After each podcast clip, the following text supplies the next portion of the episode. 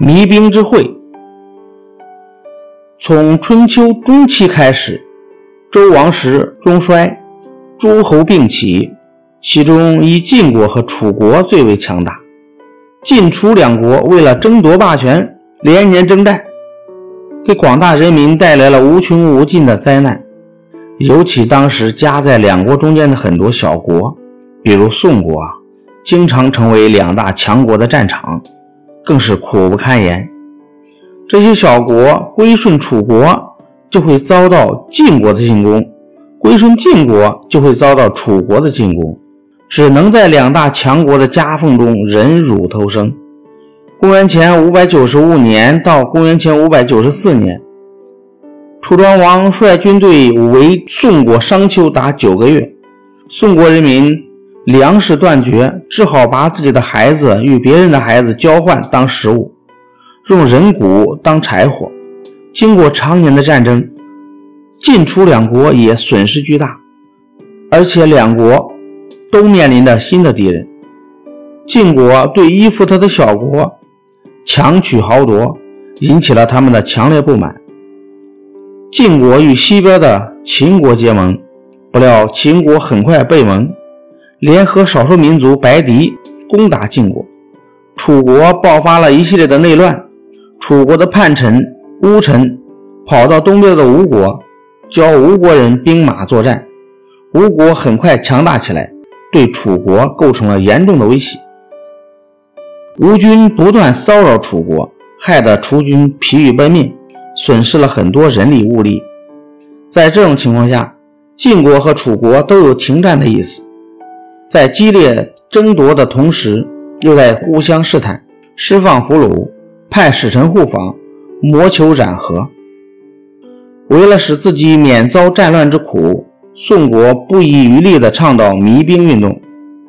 弭兵就是停止战争的意思，这得到了广大渴望和平、停止战争的小国国君和百姓的支持。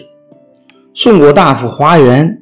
得知晋楚两国释放俘虏、使者互访的情况后，就主动出来斡旋，以促成晋楚结盟。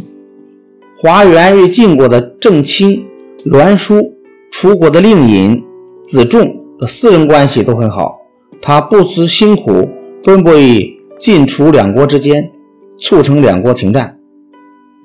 鲁成公十二年，也就是公元前五百七十九年。在华元的积极斡旋下，晋国上军师士燮与楚公子霸、许延在宋国的西门之外会盟，并达成了协议。这就是第一次弭兵之会，也称宋西门之盟或者华元弭兵。盟约规定互不侵犯。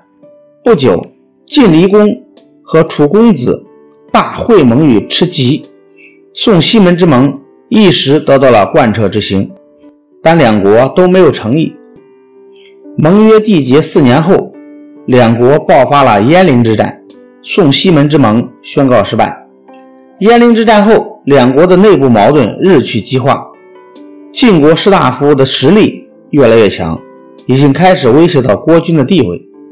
秦国一向与楚国交好，敌视晋国，在晋楚争霸中经常派兵援助楚国。晋国一直希望与秦修好，但秦国毫不领情。终于，晋国忍无可忍，率兵攻打秦国。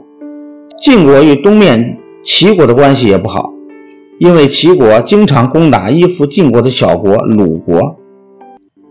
晋国虽然派兵打败了齐国，迫使他求和，但并没有解除齐国的威胁。楚国的情况更加不妙。鄢陵之战以楚国失败而告终，从此开始走下坡路，在与晋国的争霸中处于下风。楚国的统治者日益腐败，骄奢淫逸，国内的各种社会矛盾日益尖锐。公族与士族之间，士族与士族之间争权夺利，互相倾轧，造成一些士族逃到晋国和其他国家。为别国效力。西面的五国，西面的吴国逐渐强大。楚国虽然在对吴吴国的楚国虽然在对吴国的战争中取得了一些胜利，但始终消除不了吴国的威胁。在这种情况下，两国又开始谋求染和。宋国的大夫向荣与晋国执政大夫赵文子、楚国令尹子木是好朋友，他趁机来往于两国之间进行斡旋，谋划议和。晋楚两国正求之不得，都很爽快地表示答应。另外，两个强国齐国和秦国也表示答应。鲁襄公二十七年十月，晋国大夫赵文子、楚国令尹子木。与宋平公、滕国、诸国三国国君，以及齐、秦、鲁、魏、陈、蔡、郑、曹和徐十四国的大夫会盟与宋国国都商丘的盟门，晋楚两国达成盟约。盟约规定，晋国的盟国要向楚国进贡，楚国的盟国要向晋国进贡。奉晋楚为共同霸主，秦国和齐国也是大国，秦国不向晋国进贡，齐国也不向楚国进贡。诸国和滕国分别是齐国和宋国的属国，所以不参加会盟。在厦盟时，晋楚两国争相争当盟主，都抢先厦盟，争执不下。晋国大夫蜀相劝赵文子说：“我们晋国应当发扬我们的仁德，不必争先了。”于是晋国才让楚国先歃血，这就是第二次弭兵之会，也称宋蒙门之盟或相戎弭兵。第二次弭兵之会后，晋国忙于内斗，楚国受制于吴国，所以结盟后。晋楚四十多年没有再发生战争。